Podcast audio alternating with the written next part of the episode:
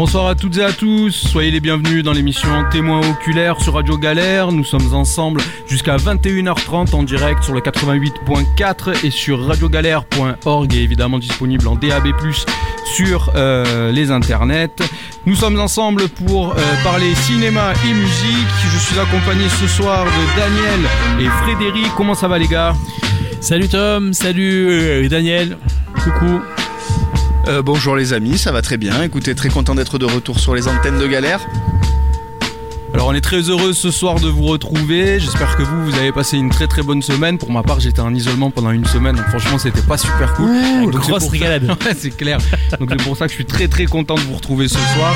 Euh, on va parler ce soir de cinéma, bien évidemment. On passera encore quelques morceaux de musique ensemble pour pouvoir euh, faire quelques pauses. Alors au programme ce soir, on va parler de dans le désordre, hein, bien évidemment. On va parler de la série Événement qui est sortie sur Disney Plus et sur euh, Hulu. C'est euh, la série Pam et Tommy qui reprend euh, la grande histoire d'amour entre Pamela Anderson et, et son petit ami de l'époque, euh, Tommy Lee. Marie, Marie, pas juste petite amie. Eh oui, Sans Marie, Marie, bien sûr, ouais.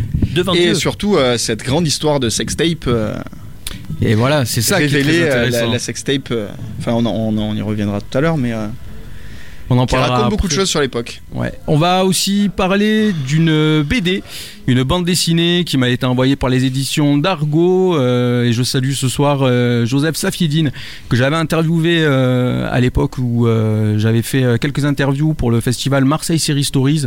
C'était. Euh, euh, Joseph était membre du jury, euh, je l'avais interviewé et à cette époque il m'avait déjà parlé en fait de ce projet de nouvelle bande dessinée qui sortait. Donc euh, voilà, elle est là et on l'a lu, on l'a reçu, on l'a beaucoup aimé. On vous en parlera un peu plus après. On va aussi parler ensuite euh, du film que j'ai eu la chance de voir en avant-première euh, grâce au cinéma Les Variétés. C'est euh, Rien à foutre avec euh, Alda Alexarchopoulos, un très très très bon film euh, que je suis impatient de, de, de vous parler. On parlera aussi euh, de Selon la police, un film qui sort euh, le 23 février. Euh, et que j'ai eu la chance aussi de voir euh, en avant-première. Et euh, j'ai eu aussi l'opportunité de pouvoir interviewer le réalisateur. Je vous passerai l'extrait ensuite de l'interview, enfin pas un extrait, même son intégralité. Ensuite, Fred nous parlera donc ce soir de la série en fait de l'un des deux frères Cohen, c'est ça? C'est pas, non, non, c'est pas une série, c'est carrément un film, le dernier film d'un des frères Cohen, The Tragedy of Macbeth, la tragédie de Macbeth dans la langue des mangeurs de grenouilles, et qui est une- comment dire, qui est donc une exclusivité euh, sur la plateforme Apple Plus, euh, la plateforme de ceux qui savent qu'un téléphone à 1300 euros est mieux qu'un téléphone à 100 euros. J'ai acheté un téléphone à 20 euros. mais c'est un téléphone fixe, par contre. Aucune, euh, aucun, aucune série dessus, aucun film, par rien, contre, il ne rien. produit Par rien, contre, quoi. Mais rien. Alcatel, voilà, c'est français, par contre. Voilà. Bah, T'as le haut-parleur au moins sur le Il téléphone. y a même le répondeur. Si Ah, il y vous a- voulez me laisser les messages, je, me- ça va, c'est la je technologie. donnerai quoi. mon numéro, si vous voulez, mon numéro. Vous le retrouverez sur, sur Internet. Et toi Daniel, tu nous parleras de quoi ensuite? Alors, je, je veux vous parler de Thierry de Peretti et de son dernier film Enquête sur un scandale d'État euh, qui est en salle en ce moment. Voilà, Thierry de Peretti, c'est son troisième film, euh, après euh, deux films euh, qui étaient déjà des belles réussites, euh, qui étaient Les Apaches en 2013 et Une vie violente en 2017. Euh, avec celui-là, il continue dans la veine réaliste en adaptant une histoire vraie euh, autour de flics ripoux, disons pour, pour faire vite. Euh, c'est un réalisateur que je suis depuis ses débuts, que j'aime beaucoup et qui continue à, à être assez impressionnant dans le, dans le style du polar français, qui sort quand même quelques petites perles tous les ans. Euh, le polar français, on a, on a des choses très intéressantes qui sortent tous les ans et Thierry de Peretti en est un bon représentant. Je vous en On avait déjà parlé de Bac Nord, je sais pas si on peut considérer ça comme une espèce de Mais polar ouais, ouais, français, ouais, mais, mais- ça en est un. Mais genre. ça en est un, exactement. Avec un documentaire. peut-être. C'est un documentaire. Apparemment qui a fait scandale aussi, qui a été projeté, je crois, euh, au syndicat euh, Alliance. Syndicat Alliance. Les euh, grands amis de nos amis. euh, on en on en dira Qu'on pas salue plus. d'ailleurs euh, ce Non, soir. on les salue pas. On les salue pas, pas ceux-là.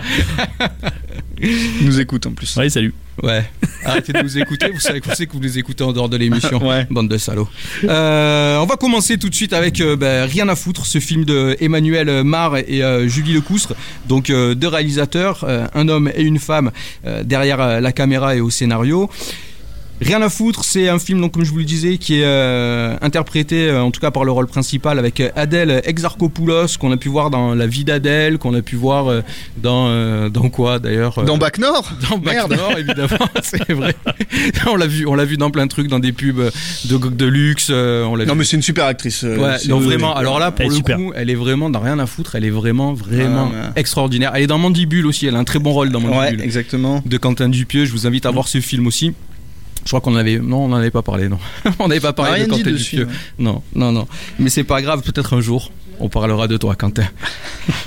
On. Euh, le pitch un peu de, de rien à foutre, donc qui sort le 2 mars euh, dans les salles, c'est l'histoire de Cassandre, donc qui est interprétée par euh, Adèle Exarchopoulos, euh, 26 ans, qui est hôtesse de l'air dans une compagnie low cost. Elle vit un peu au jour le jour, elle enchaîne les vols, elle enchaîne les fêtes sans lendemain, enfin voilà quoi. Euh, elle est beaucoup sur Tinder. Son blaze sur Tinder, c'est Carpe Diem. Ça veut tout dire, hein, c'est un truc un peu générationnel. Euh, c'est très philosophique en même temps. C'est une existence qui est sans attache, en forme de fuite en avant, qui la comble euh, aussi en apparence. Et qui a beaucoup, beaucoup de pression qui est subie justement de la part de cette compagnie. Cassandre, elle finit par perdre pied. Euh, Est-ce qu'elle pourra affronter les douleurs enfouies et revenir vers ceux qu'elle a laissés au sol? C'est la grande question et c'était la grande interrogation de, euh, du réalisateur euh, Emmanuel Mar qui raconte justement que l'idée de ce scénario a germé euh, lorsqu'il avait pris euh, un vol, euh, on peut pas dire les marques, hein, mais c'est Ryanair. Bah, on peut pas depuis quand on peut pas dire les marques Depuis quand? Sur TF1. Et euh, donc c'était un vol Ryanair où justement il avait en face de lui euh, les, euh, les hôtesses de l'air qui sont sur, sur les petits fauteuils au moment du décollage et qui voyaient que cette nana était complètement déprimée, mal en point. Et, et tout de suite, une fois que la possibilité de pouvoir passer dans les allées de, de, de l'avion...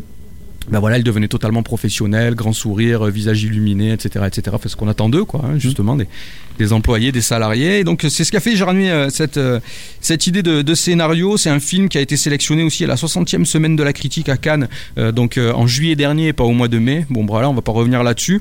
Euh, la 60e f- semaine de, la critique qui, elle, euh, avait euh, bénéficié d'une reprise à Marseille. C'était pour la première fois. On avait la possibilité au cinéma Les Variétés de revoir l'intégralité de la sélection de la semaine de la critique de cette 60e. Et il y avait justement, bah, pour ceux qui ont assisté, le film Rien à foutre pour ceux et celles qui l'ont vu. Euh, le film est vraiment intéressant parce que déjà il y a beaucoup de sujets qui sont abordés.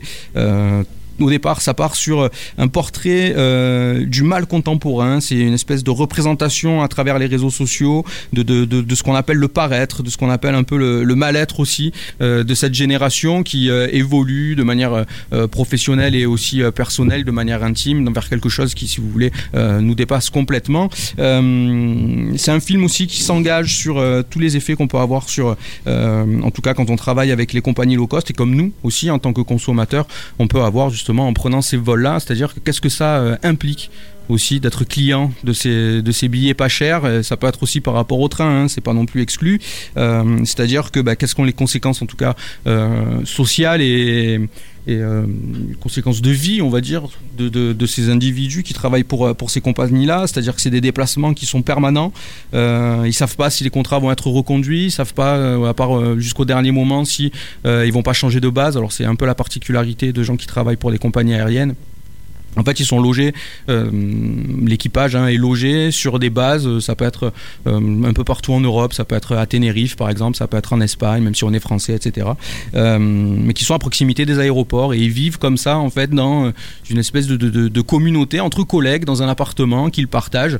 Donc c'est une espèce de colocation professionnelle avec bah, des gens qui vont, ils sont pas forcément sur les mêmes vols en plus, hein, donc chacun part de son côté faire, faire son boulot et puis ils se retrouvent voilà justement dans, ces bases là, le temps entre deux vols puis ils repartent. Euh, c'est ça qui est intéressant aussi sur, les, sujets qui sont abordés dans le film, c'est-à-dire qu'il y a des équipes qui sont mondialisées, c'est-à-dire qu'il y a des gens qui viennent en fait de partout dans l'Europe, donc ils ont une espèce de rapport entre eux où ils font que parler en anglais. Euh, Il n'y a pas, si vous voulez, de, de, de, alors il peut y avoir des amitiés qui se créent, qui se nouent, mais c'est toujours, si vous voulez, quelque chose qui est de l'ordre du de l'éphémère parce qu'ils savent pas justement à la fin de leur contrat alors c'est parfois des CDD parfois enfin voilà c'est toujours des contrats précaires certains peuvent ne pas changer de base comme ça du jour au lendemain enfin voilà c'est un peu c'est un peu compliqué de, de, nouer des relations intimes avec ses collègues. C'est en tout cas ce que nous montre le film c'est aussi, euh, il nous montre aussi ce que c'est des, passagers euh, parfois exigeants, des gens odieux. C'est euh, voilà ce comportement-là. C'est pour ça que je disais aussi les conséquences que nous on peut avoir en tant que consommateur, sur, en tant que client sur ces compagnies-là. C'est-à-dire que bah, il y a des gens sous prétexte qu'ils paient, bah, ils ont le droit, si vous voulez, à des services peut-être un peu plus un peu plus avantageux que ce que proposent justement les, tarifs, qui se positionnent un peu différemment. Voilà, il y a des il y a des sujets assez intéressants pour des jobs qui sont mal payés. et le film aussi, lui, reste quand même très très intéressant, notamment parce que je fais un peu en monologue, hein, je suis pas vraiment dans, dans la critique du film, je crois que vous deux, vous l'avez pas vu. Bah non, non, de c'est toute ça. façon. Vous étiez pas aux reprises de la semaine de la critique, vous n'étiez pas à Cannes. Et on était, j'étais confiné moi. Ouais, toi aussi t'étais confiné. Euh, et le film est intéressant parce que justement il est fait euh, avec une équipe euh, de production assez légère, c'est une équipe réduite, donc le film fonctionne surtout aussi sur un principe d'improvisation. Il y a beaucoup de scènes qu'on voit très im- improvisées. Il y a une scène notamment qui est assez intéressante où, euh, avec un, collègue à elle, euh, donc euh, Cassandre, le, le personnage principal du film, qui va justement faire la teuf avec, avec ses collègues et qui se retrouve comme ça au milieu de la nuit à discuter, un peu sous, un peu en after de fête avec, avec son collègue. Et on sent très bien que c'est une scène qui est faite, qui est très intimiste et qui est improvisé. On sent dans le texte que c'est improvisé, que le dialogue entre eux, voilà, il est tout à fait naturel, il est, il est assez intéressant, il est très comique aussi. Euh, c'est un moment assez drôle, assez doux, mais euh, un peu grave parce que ben, ils sont ils sont pas bien, ils sont perdus, ils sont isolés et, euh, ils savent qu'ils vont pas forcément que la, situation va pas forcément euh, s'arranger avec eux. Dans cette séquence, on voit justement qu'il y a une caméra qui est très proche. Alors il paraît, selon ce que disait euh, Adèle Exarchopoulos, que euh, y avait des séquences qui avaient été filmées aussi à l'iPhone sur le film. Donc euh, voilà, c'était, ils tournent aussi. ils avaient beaucoup de séquences qui ont été tournées comme ça en pleine rue, sans autorisation, sans plan de travail vraiment précis. Ils faisaient les choses un peu dans l'urgence. Voilà, mais ils avaient toujours à cœur, en tout cas, Julie Lecoustre et Emmanuel Mar, de devoir capter quelque chose de, vraiment essentiel. Il y a aussi de nombreux acteurs dans ce film qui sont en réalité des membres d'équipage, euh, sont de véritables hôtesses, de véritables stewards. Donc euh, voilà, c'est un film euh, français évidemment, mais qui est assez original, qui est très contemporain, qui s'inscrit vraiment dans son époque, qui parle de sujets qui sont vraiment actuels sur ce que peut être voilà une jeune femme qui est qui est un peu en perdition et qui, qui fuit un deuil et voilà donc ça prend aussi en compte si vous voulez tout le tout le principe de de la consommation de vie qui est euh, similaire à la consommation qu'on peut avoir sur, euh, sur certaines applications, notamment comme sur Tinder, c'est-à-dire que euh, on passe d'un profil à un autre, d'un humain à un autre, et tout est.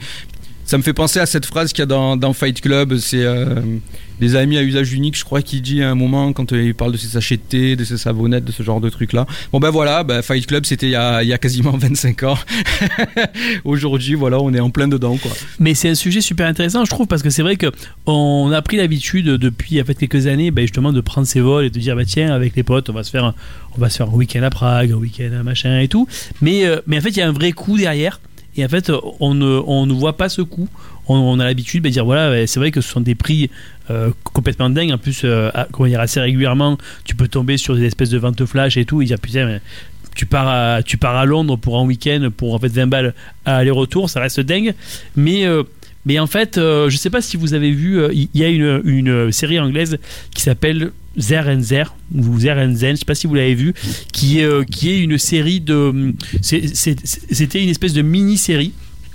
Euh, qui en fait partait euh, d'un moment qui ne s'est pas passé, mais c'était avant la donc la donc la donc dernière élection américaine, qui partait du principe d'une réélection de, Trump et qui décrivait le monde tel qu'il allait donc devenir à, à- ce moment-là. Bon, je pense que le monde qui, qui est donc décrit dans, dans, dans cette série est pas forcément le monde il n'est pas très différent de ce, de ce vers quoi on, voit. Et c'est une série qui a donc tapé juste d'un point de vue social, d'un point de vue politique, sur plein de sujets, qui a abordé euh, la crise des migrants, tout ça.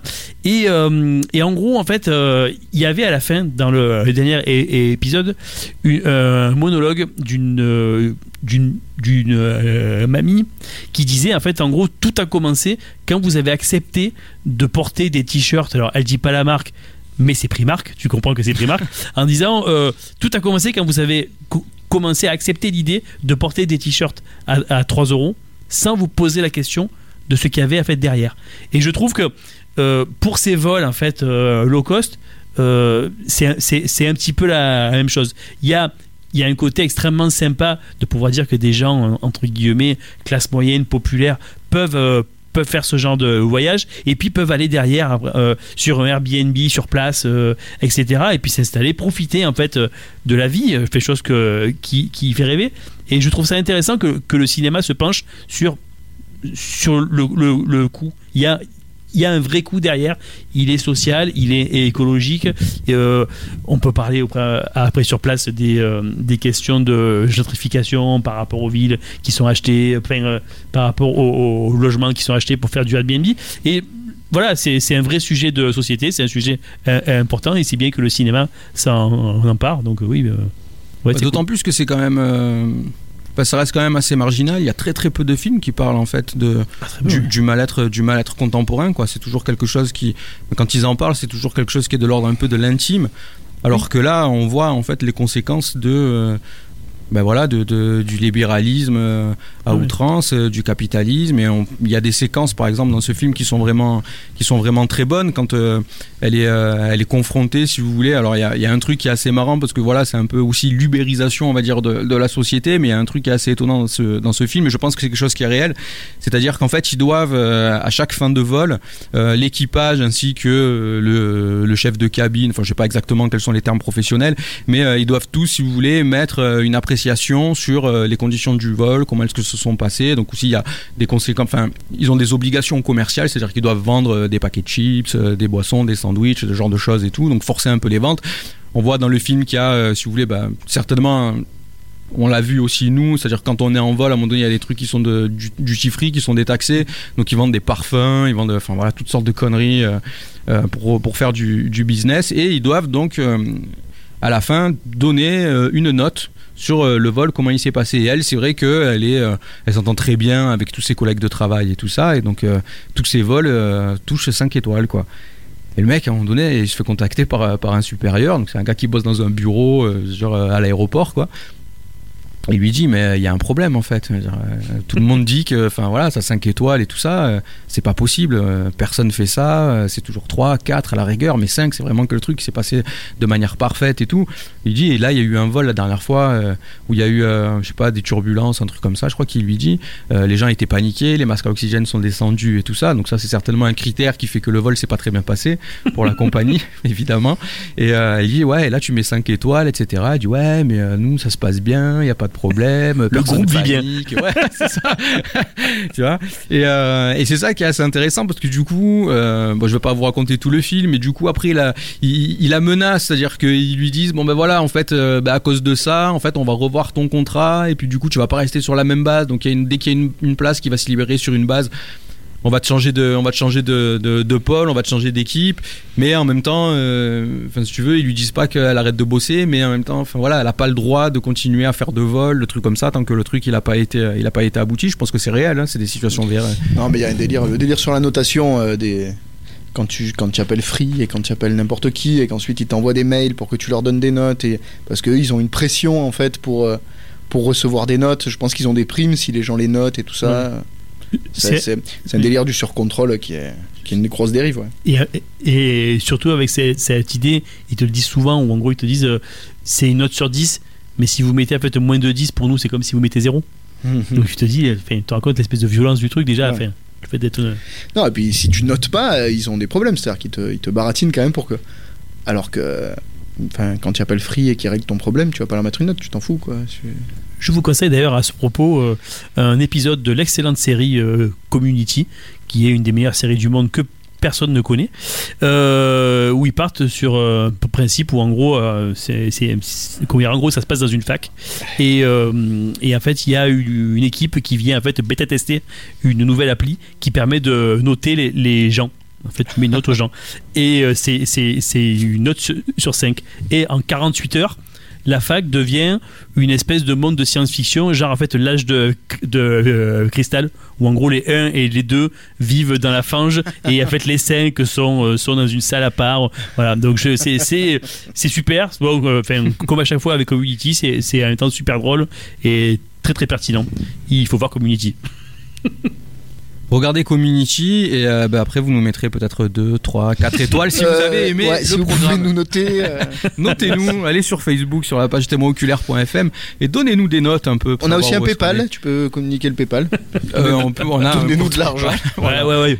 Ouais, direct, c'est mieux qu'une. On va, mieux on va faire des tote bags. Vous voulez pas des tote bags de l'émission Ouais. Recevoir un tote bag. Euh, voilà, donc rien à foutre de Emmanuel Mar et Julie Lecoustre. Ça sort le 2 mars dans toutes les bonnes salles de cinéma et je vous conseille vivement d'aller voir ce film parce que c'est un. Alors c'est le film qui a eu euh, le prix de la Fondation Gann aussi. hein, je le dis juste comme ça, mais euh, voilà, il a été récompensé à, à la semaine de la critique là en, en juillet dernier. Euh, voilà, allez voir ce film parce que c'est vraiment un bon film, ça vaut le coup et c'est intéressant aussi de, de soutenir ces, ces productions là. Tiens, et pour un mot, euh, j'y pense. euh, pour ceux qui veulent aller au Festival de Cannes, les accréditations sont ouvertes jusqu'au 1er avril. Donc, euh, faites vos demandes. Est-ce qu'on ferait une demande nous de, à votre avis, on ferait une demande pour l'émission pour aller Mais au Festival de Cannes Ouais, on se C'est retrouve- on grave. fera un petit direct de Cannes, les amis. C'est à partir du 1er avril les inscriptions. Euh, alors là, on va enchaîner bah, sans transition euh, syndicat alliance sur le film Selon la police de Frédéric Vidot qui lui sort euh, le 23 février, c'est-à-dire la semaine prochaine. Selon la police, c'est au casting. Il y a la magnifique Laetitia Casta, il y a l'immense Simon Apkarian et Patrick Dasumsao que certainement vous ne connaissez peut-être pas de nom, mais qui est un très très bon acteur qui a vu, je crois. Euh, le César du meilleur second rôle pour euh, le film qu'il avait fait, c'était L'inconnu du lac euh, Oui. d'Alain Guiraudy, qui est un très très bon film. J'étais allé le voir à reculons et euh, j'avais beaucoup beaucoup aimé. Très très bien. oui, ça va, ça va. On peut se permettre ce genre de petite fantaisie. Euh, donc euh, voilà, le film selon la police. euh, Un petit mot sur Alain Guiraudy, son film suivant qui s'appelle Rester vertical, qui est aussi un film complètement incroyable et dingue que je vous conseille. Donc, euh, selon la police, j'ai eu l'opportunité de pouvoir euh, donc ce film en avant-première et euh, de pouvoir aussi interviewer Frédéric Vidot. Euh, Frédéric Vidot qui avait déjà fait, qui a son troisième film, il me semble, qui est un film assez intéressant. Alors, je vais vous mettre ben, l'intégralité de l'interview que j'ai fait avec euh, avec Frédéric. Et euh, juste avant, il y a euh, la bande-annonce du film pour vous mettre un peu dans l'ambiance. Alors j'ai pas mis la bande-annonce de rien à foutre parce que bah, c'est tout en anglais. Du coup, je voulais pas non plus que ce soit un truc un peu trop relou pour les auditeurs et les auditrices. Mais voilà. Donc là, selon la police, avec Frédéric Vidot, c'est pas mal, ça c'est intéressant. Je vous mets ça tout de suite.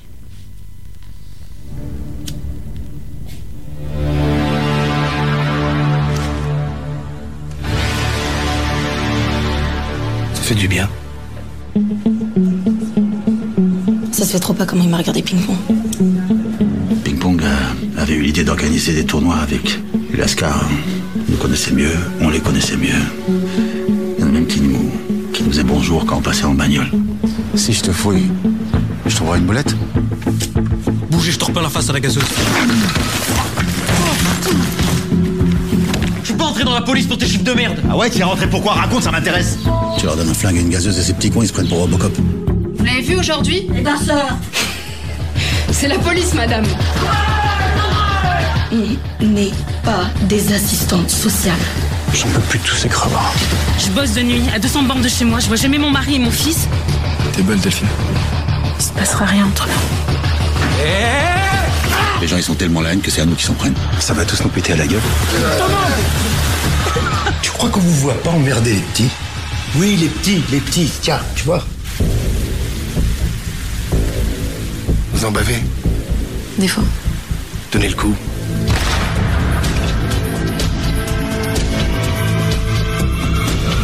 Ça dit quelque chose? Il m'a dit de tenir le coup. Selon la police, c'est l'histoire de Ping Pong, un flic de terrain d'une soixantaine d'années qui est usé par le métier, qui décide de brûler sa carte de police puis de disparaître sans prévenir. Ses collègues le recherchent toute la journée et la nuit. Tous exercent des missions difficiles pendant sa recherche aussi, euh, qui sont euh, liées à, à leur travail. Ping Pong, lui, erre dans les rues de Toulouse, non sans risque, et se rapproche peu à peu de son destin. Selon la police, c'est un film choral, comme vous, le disiez euh, précédemment, qui mêle le destin d'hommes et de femmes ayant choisi de porter l'uniforme de la police. Chaque personnage développe une tendance politique, un ensemble de jugements, de valeurs et d'opinions, en faisant face tour à tour à des situations sensibles. Quel constat faites-vous justement de ces circonstances en tant qu'auteur, en choisissant justement de raconter cette histoire par la voix de la police? Vous dites constat en tant qu'auteur moi j'ai fait le film que j'avais à faire. En tant que citoyen, qu'est-ce que je vois? C'est que quelque chose va mal dans ce pays. Que euh, certains appellent à la convergence des luttes. Ce que je vois surtout, moi, c'est la convergence des haines. Et le, le film part de ce constat-là. Quelque chose se passe mal, essayons d'en trouver, euh, sinon les raisons, au moins des débuts d'explication comme ça, et par le truchement de ce corps social particulier qu'est la police, corps social particulier parce qu'il est chargé de faire respecter les lois de la République et qu'il est armé, euh, j'essaye effectivement d'examiner mon, de regarder mon pays, le pays dans lequel je suis né, que j'ai grandi et que je n'ai pas la moindre euh, intention de quitter, qui m'est cher. Voilà. Et comme je le dis souvent, euh, si je devais résumer le film par une formule, je dirais dis-moi quelle police tu as, je te dirai dans quelle société tu vis. Voilà. J'ai lu qu'au cours de l'écriture du scénario, que vous avez débuté donc en, 2017, vous vous êtes considérablement documenté à l'aide de livres, de témoignages aussi, de documentaires, beaucoup de fiction, mais aussi euh, des reportages TV en immersion qu'on voit sur euh, sur les chaînes câblées. Et justement, je me posais la question de quel est le type. Pas seulement, pas seulement. Chaque semaine, au moins deux fois par semaine, j'allais, je partais en maraude. C'est comme ça que mon producteur disait, euh, parce que lui m'avait proposé de me faire rencontrer un commissaire de police qu'il connaissait comme ça et qui pourrait me faire euh, intégrer une de ses équipes. Et j'ai refusé. Je lui ai dit je vais chercher tout seul, sans contrainte, sans contrôle. Et la seule manière que je connais pour faire ça, c'est d'aller à la rencontre des flics dans la rue. Parce que c'est important, on aurait peut-être dû commencer par ça. La police dont je parle, c'est celle qui se trouve dans la rue, la police dite de voie publique pas la police de maintien de l'ordre. Il y a des films à faire sur la police de maintien de l'ordre, celle qui est chargée d'encadrer, de, de, de, surveiller et voire de réprimer les, les, manifestations. Moi, je parle de la police de rue, des flics de rue, des flics en uniforme, ce qu'on appelait autrefois le, le 17 ou police secours qui ont été supprimés par euh, Nicolas Sarkozy quand il était ministre de l'Intérieur. Hein. Non, ce que Sarkozy a supprimé, c'est la police de proximité.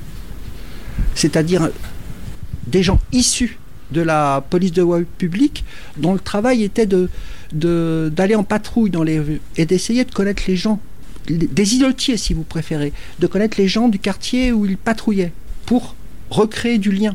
C'est une décision qui avait été prise par le gouvernement de, de Lionel Jospin et son ministre de l'Intérieur de l'époque, Chevènement.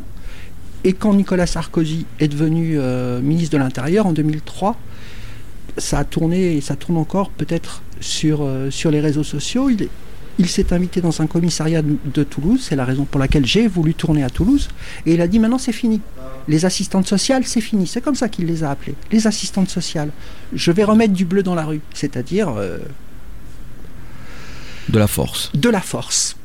Voilà. On ne saura jamais ce que la police de proximité euh, aurait donné. Si elle mais les premiers résultats étaient encourageants. Donc, je reviens à votre question initiale. Euh, oui, je me suis documenté de toutes les manières possibles, y compris en allant moi-même, chaque semaine, pendant plusieurs mois, au contact des flics. Et je leur disais ce que j'étais en train de faire. Ce qui était curieux, c'est que j'ai parfois, euh, essuyé des rebuffades. Les flics me regardaient comme ça, un peu en chien de faïence, certains me disaient Oh, ça va être encore un film qui va, qui va nous défoncer la gueule. je l'ai entendu au moins une fois. Et je disais Non, non, non, non, j'essaye de regarder euh, ce que ce métier fait de chacun de vous. Mais ce que j'ai pu constater, c'est qu'au final, tous avaient envie de parler. Moi, je leur garantissais l'anonymat, je leur montrais que j'avais éteint mon portable, que je n'enregistrais rien. Euh, je, ne, je ne leur demandais pas leur nom, mais dès que j'avais parlé avec eux, euh, je m'asseyais parfois même dans la rue sur un coin de truc et je notais des mots. Et certaines des choses qu'ils m'ont dit se sont retrouvés tels quels dans, le film. En particulier, euh, on est là pour appuyer sur le couvercle de la cocotte et empêcher que la merde déborde. Ça, c'est un flic qui me l'a dit. On est des éboueurs. Voilà. Et j'ai pu mesurer à quel point il se sentait euh, seul, lâché par tout le monde, absolument pas protégé, et euh, en train d'accomplir des missions qui étaient loin de celles qu'ils avaient prévues, ou pour lesquelles on les avait formés. Voilà. Donc j'ai raconté ce, cette solitude, ce désespoir, cas par cas. Je n'ai pas jugé a priori. C'est ça qui est intéressant vraiment dans le film, c'est que on accompagne chaque policier avec sa propre histoire. Et je me posais la question, à un moment, c'était de savoir, est-ce que vous racontez l'humain sous l'uniforme ou vraiment en fait un agent de police qui est en train de faire son métier? Ben, Je vais vous surprendre, je ne me pose même pas la question. Car de toute éternité, j'ai toujours su qu'un flic était avant tout un homme ou une femme comme les autres. J'ai simplement voulu leur donner, euh, leur redonner un visage et un nom. Précisément pour sortir de ce discours, ce double discours. D'un côté, les flics sont des héros, par définition. De l'autre côté, les flics sont des salauds, par définition. Ils ne sont ni l'un ni l'autre. Autre manière de vous répondre. À un moment, le film peine fini, j'ai fait une petite projection pour les acteurs centraux du film, comme ça. Et j'avais invité deux, trois personnes qui elles-mêmes avaient invité deux, trois personnes. Une personne que, que, je, ne connaissais pas a vu le film. Quand je suis sorti, j'ai vu qu'elle était en larmes, cette personne. Et elle m'a dit Je vais t'écrire, je vais t'écrire. Et la cette nuit-là, je reçois un mail où elle me dit ce qu'elle pense du film. Elle me dit ça m'a fait penser à ce passage de l'Évangile selon saint Matthieu. Et elle, et elle l'écrit Devenez les fils de votre Père, virgule, celui des cieux, en ce qu'il fait tomber sa pluie sur les méchants et les bons, et lever son soleil sur les justes et les injustes. Elle avait tout compris du film que je voulais faire. La même pluie, et vous, vous voyez à quel point ça a de l'importance dans le film, Absolument. et le même soleil tombe sur tout le monde. Ce n'est pas à moi de les juger. Une dernière question pour finir. Le film se déploie à un rythme relativement tranquille. La caméra est toujours fixe, la mise en scène est bien posée dans son cadre et qui permet aussi de valoriser euh, l'importance du texte dans votre film. Et puis il y a la musique de Florent Marché qui vient sublimer le tout. Pouvez-vous nous parler justement de, vos choix de metteur en scène pour raconter cette histoire? C'est très important. Chacun de nous euh, a son cinéaste ou ses cinéastes de chevet. Mon Dieu à moi, c'est John Ford, avec ses cadres très posés, comme vous le dites, très, très fixes, très peu de mouvement. Pourquoi? Parce qu'il dit, et dans mon film je dis aussi, regardez le plan, regardez le plan en entier, le plan entièrement, rien que le plan si j'avais fait, si j'avais fait le choix d'une caméra portée à l'épaule, euh, à l'arrache, on n'aurait rien vu. Je leur dis, regardez ce qui se passe. Ce qui se passe nous concerne tous. Nous concerne tous. Sublimé par un, par un travail du cadre et de la lumière de la chef opératrice du film, euh, Céline Boson. Je lui disais, je veux, je veux que la, la, la lumière sublime la noirceur du film. En gros, plus c'est noir, ce que je raconte, plus je veux l'éclairer, au sens large du terme. Et s'agissant de la musique, c'était la même chose, effectivement. C'était la même chose. Il se trouve que Florent Marchais écrit la musique de mes films depuis deux films maintenant, que c'est une collaboration extrêmement forte. Et que euh, il me dit souvent t'es chiant, t'es chiant, t'es chiant. D'habitude les, les, réalisateurs en, en musique ils sont t'écoutes tout, euh, c'est mon obsession. C'est mon ob en général, le son est mon obsession. Et au jour d'aujourd'hui, je le disais encore hier à une amie, si je fais le compte, j'écoute encore plus de musique que je ne vois de que je ne vois de film. J'en écoute tout le temps, tout le temps. Mon casque est là. Dès que j'ai trois minutes, je, je, et voilà, je du rap, de la soul, de la country, du blues, de la chanson française, pas de rock, jamais, jamais, jamais. c'est pas du tout ma planète, ni le jazz, ou alors le rock progressif, mais, mais j'en écoute tout le temps, tout le temps, tout le temps, tout le temps, tout le temps. Voilà.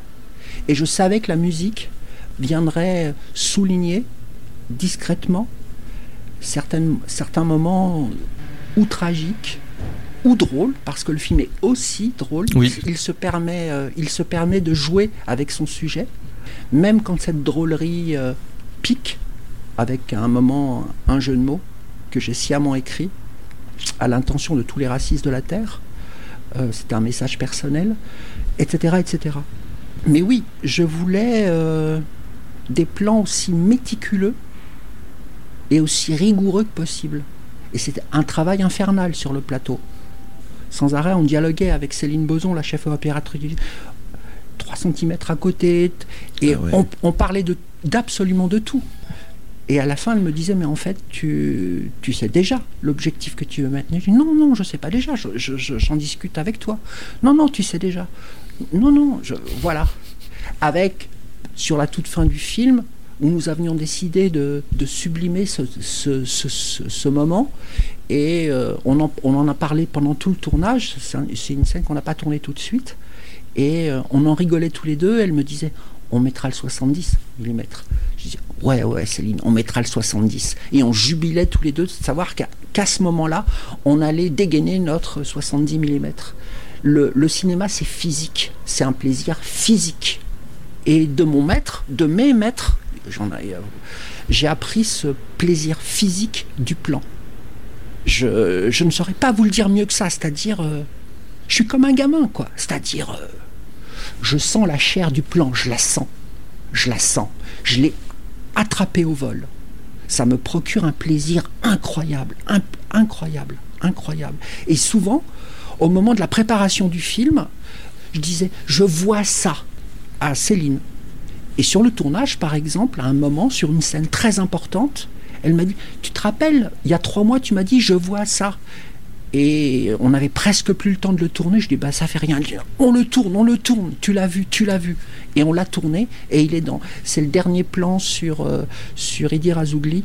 euh, au moment de la palpation où tout d'un coup il lève les yeux vers le ciel et il s'absente de lui-même parce que euh, la violence qui lui est faite par les policiers lui est insupportable. Donc il s'absente de son corps. Et ce plan-là, ça faisait trois mois que j'en parlais, euh, j'en parlais à Céline. Et elle était, elle, elle l'avait tellement préparé qu'il il a fallu monter un praticable et ceci. Mais elle a mis cinq minutes. Cinq minutes. Elle, elle m'a dit je veux que tu aies ton plan. Et voilà.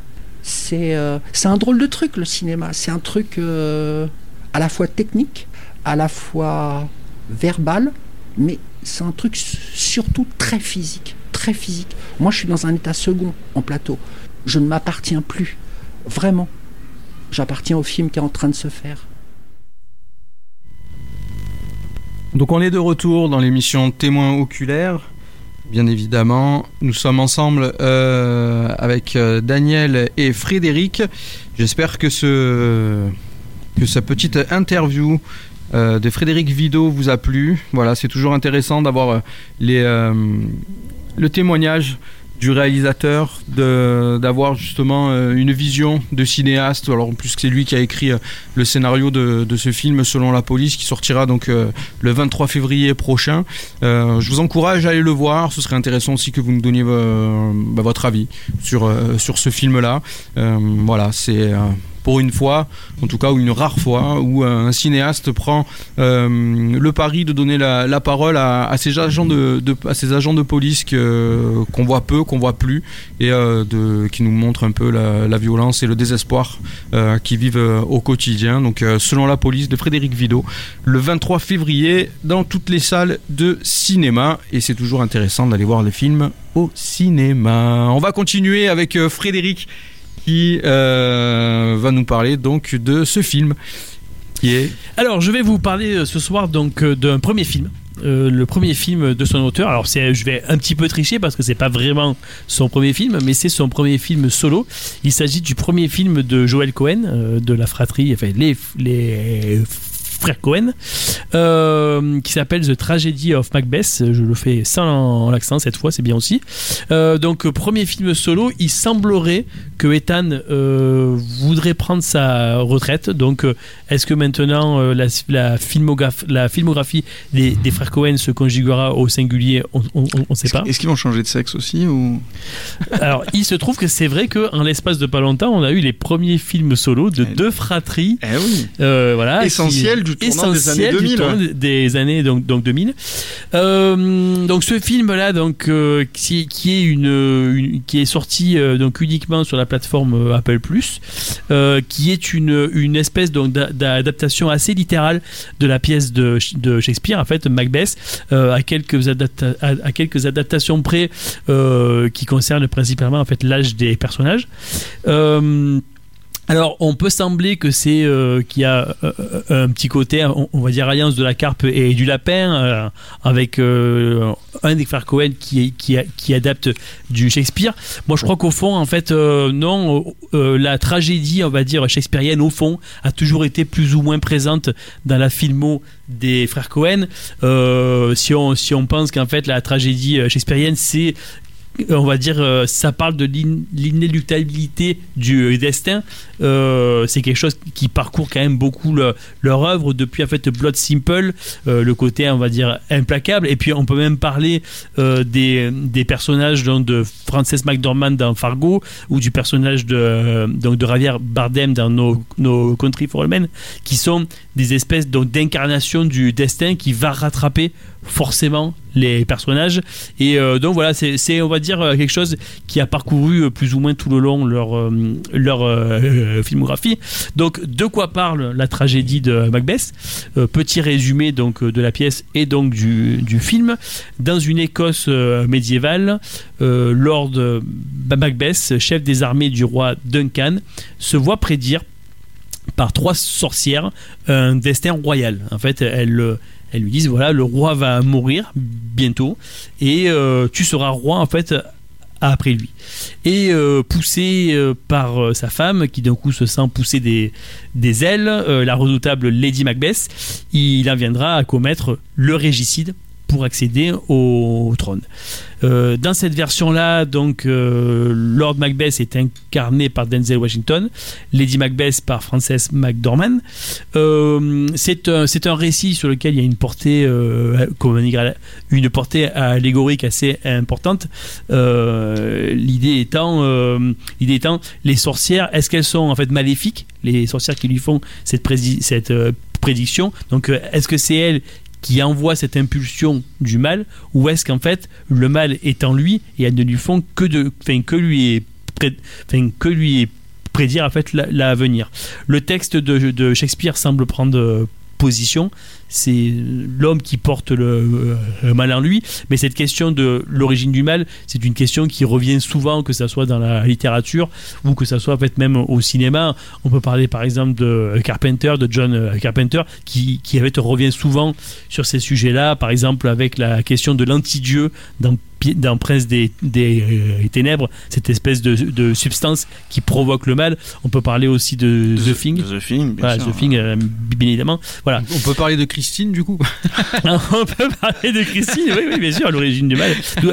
C'est assez intéressant parce que du coup, si tu veux, dans Christine, en fait, euh, l'idée c'est que il y a une grosse différence dans la version de Carpenter et, de, et en fait dans le bouquin puisqu'en fait dans le, le livre c'est une voiture qui est hantée par son ancien possesseur donc on peut penser que dans la version de Stephen King en fait le mal vient de l'ancien propriétaire de la, voiture alors que selon en fait Carpenter le mal vient de la, voiture. Donc il est externe à, l'humanité. Donc si tu veux, c'est une question aussi qui, euh, qui donc en fait peut se, se euh, poser.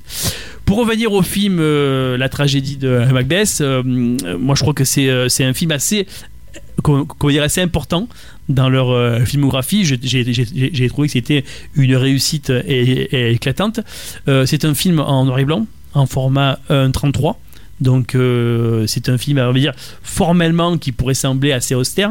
Euh, si on tire un peu même ce raisonnement, on pourrait penser que les frères Cohen qui sont en train de rentrer dans le, troisième tiers, on peut même penser dans le quatrième quart de leur euh, carrière.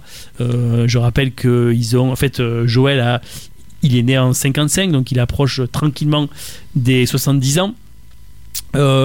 Sont peut-être en train de donc de réaliser ce qui est en fait la fin on va dire de leur de leur euh, carrière. Et euh, on peut se dire qu'avec ce, ce format on va dire 1.33 et ce noir et blanc euh, ça se rapproche donc du film des, des, des a fait donc, donc a fait des méthodes de cinéma qu'il y avait dans leur jeunesse on va dire dans les années 50 60 et on pourrait même penser que ce film c'est le troisième volet d'une trilogie sur le cinéma de l'enfance des frères Cohen après donc euh, Ave César Justement, Euh, ouais, j'allais en parler. voilà qui parlait du euh, du donc de ce contexte des, des, des années 50 Je l'avais complètement oublié celui-là. bah oui mais euh, voilà Mais un l'oublie, on on l'oublie, hein. Ouais, mais c'est important. important. euh, On oublie aussi film, euh, la balade de Buster Scruggs, qui était donc leur précédent film, qui était sorti, qui était une exclusivité à, à l'époque Netflix, qui était un western, mais qui présentait, contrairement à True Grit, un west en fait fantasmé. C'est-à-dire que on- euh, le film True Grit essayait de te recréer euh, les conditions de vie dans l'Ouest, là où la balade de Buster Scruggs se, parle, enfin, se euh, passait en fait vraiment dans un film de cinéma. Oui, c'est un film à sketch, hein, faut rappeler aussi. C'est- un film à sketch, mais de par son esthétique, ça, ça, ça, ça a cherché jamais à être, euh, À être réaliste. réaliste. Voilà. Euh, donc là, en fait, on arrive, je pense, sur ce qui est une troisième trilogie, on va dire réflexive sur le, cinéma. Euh, c'est un objet hybride qui est, donc à la fois une pièce de théâtre euh, filmée, donc c'est une vraie pièce de théâtre, c'est le vrai texte de, Shakespeare, et en même temps c'est un film, et c'est un vrai film qui utilise de vraies techniques de cinéma. On peut dire quelques mots sur la distribution, qui est exceptionnelle. En fait, euh, donc en fait Denzel, euh, c'est en fait donc en fait Denzel Washington qui est euh, donc excellent. Euh, pour info, c'est pas le premier acteur euh, noir à jouer le, le rôle, donc on, on peut calmer tous ceux qui disent, enfin, qui qui crient, on, on va dire au walk en disant mon Dieu, ça y est, ils nous ont mis un noir comme Macbeth. C'est de la polémique Lord of the Ring. Il faut savoir, tout à fait. Il faut savoir que dès les années 30, euh, Orson Welles avait mis en scène au théâtre un vaudou Macbeth. Donc, euh, avec, avec un casting. Oui, euh, sachant que Macbeth, je pense que c'est une des pièces les plus montées, les, plus plus jouées de montées, les plus l'histoire jouées de de, l'histoire, de l'histoire du théâtre. ouais. Voilà. Euh, Donc, euh, On va dire au-delà de lui, il y a, euh, il y a aussi en fait Frances McDormand qui est euh, extraordinaire, stratosphérique. Je crois qu'à un moment donné, il va falloir qu'on assume le fait que c'est la meilleure actrice du monde. Elle a été pris, elle a eu des, des, des prix, elle a eu des, Oscars Oscar, je déjà. crois, l'année dernière. Ah ouais? Ouais. Elle a eu pourquoi tu... Euh, elle avait Pas, pas, eu. pour Three Billboards, mais pour un film qui suivait, je crois. Ouais, oui, oui. Dommage, Trivia Board, elle était, elle était Ouais, fantastique. elle. De toute façon, elle est- mais bien sûr, moi je suis d'accord avec toi, hein, elle est fan- Frances McDormand, Elle est dingue, elle, c'est une actrice euh, Ouais. incroyable. ouais. Euh, donc c'est un film hybride, euh, comme, comme, comme je, je vous disais, en fait à la fois pièce de théâtre et à la fois euh, vrai film de, de cinéma. Euh, on peut parler des décors en fait, minim, donc, en fait minimalistes et artificiels, une superbe photographie en de Bruno, euh, donc de, de Bruno en fait, de Bruno Delbonnel, qui est le chef-op de Jean-Pierre Jeunet. Donc c'est un film beau, c'est un film riche visuellement. C'est en euh, sépia, tout le long, c'est en sépia ou pas? C'est en vrai noir et blanc. Non, non, non, c'est en noir et blanc. euh, Ah d'ailleurs, Je-. Jeunet a sorti un film là, euh, une production Netflix qui est sortie Oui, cette semaine. paraît. Il paraît que c'est bien extrêmement mauvais, probable. mais je l'ai pas vu, donc je vais pas. Et, euh, et surtout, c'est un film qui joue en permanence sur ces espèces d'aller-retour entre le cinéma et le, théâtre, et qui, choisit de ne pas choisir, et qui embrasse véritablement euh, les, les, les donc deux formats, avec des passages extrêmement théâtraux. Donc, par exemple, les monologues. Les monologues, c'est un truc, c'est vraiment un truc de théâtre. En théorie, ça n'existe pas au cinéma. Bah c'est parce qu'un monologue, ça s'adresse au public et que au cinéma, le public n'est pas là, donc. euh, Exactement, voilà, voilà. Donc du coup, euh, du coup, en fait, que faire de ça? Comment en fait mettre ça en scène? Et en fait, le film fait, fait ça très bien. En parallèle, il y a des vrais passages euh, cinématographiques purs, c'est-à-dire qu'on peut parler par exemple des apparitions des sorcières et les, sorcières, euh, je trouve que on retrouve la filiation entre les frères Cohen et, et Sam. C'est-à-dire que les, sorcières, ce sont des vraies sorcières de films d'horreur. Euh, Il y a deux trois scènes en fait d'action. C'est pas un film d'action du tout, mais il y a deux trois scènes, on va dire, de combat à l'épée. Et, et il choisit en fait donc d'embrasser ça et de donner une vraie portée cinématographique. Euh, par exemple, en voyant euh, la scène un peu équivalente, j'ai donc repensé à la scène de combat à la fin de Camelot qui fait pitié parce qu'en fait euh, parce qu'en fait euh, voilà il, il, s'est pas délégué et donc du coup ça reste ça reste un objet en fait Chorégraphier des combats, c'est un vrai métier. ouais. exactement et là en fait bah, ça fonctionne ça fonctionne Alors par contre, on en reparle, j'en avais déjà parlé une fois, mais la scène finale de combat du dernier duel, le film de Ridley Scott, euh, là, allez voir ça, parce que sur une scène de combat médiéval, c'est un des trucs les plus impressionnants euh, Ah ouais que j'ai vu depuis des années. ouais.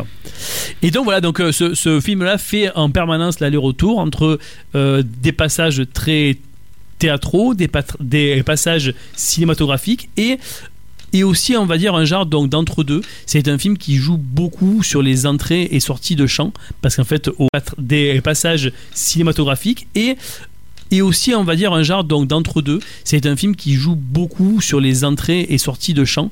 Parce qu'en fait, au, théâtre, tu ne rentres pas dans le champ, tu rentres sur la scène. Et là, en fait, ce film-là choisit de, de travailler énormément ces entrées de champs comme des entrées de scène, notamment en fait beaucoup de donc en fait d'entrées de champs qui se font par le fond du champ, c'est-à-dire des acteurs qui sortent du brouillard blanc ou qui sortent des ténèbres noires et, euh, et du coup ça met en valeur le travail du, euh, chef op et c'est euh, c'est assez fou. Alors moi j'ai une question, parce que moi c'est quelque chose qui me gêne toujours sur les adaptations de Shakespeare, c'est le texte. C'est-à-dire que comment fonctionne le texte? Parce que c'est quand même une langue ang- anglaise assez compliquée. Quand tu le regardes en VO, du coup tu, tu lis la traduction, donc euh, c'est c'est encore plus compliqué à appréhender. Et euh, Alors, qu'on n'est pas un euh, petit peu mis à l'écart? Moi le texte de Shakespeare me met toujours un peu à l'écart. J'ai euh, essayé de lire un peu des analyses et en fait certains euh, conseillaient de commencer par voir le film en, en VF. Ouais. Parce qu'en fait, en gros, euh, c'est un, un vrai superbe objet cinématographique. Et en gros, l'idée, c'était de, de pouvoir dire je me laisse porter, en fait, par le texte tout en m'imprégnant vraiment des, images. Moi, je l'ai vu la première fois en VO euh, j'ai été en fait subjugué par euh, ce que je, voyais.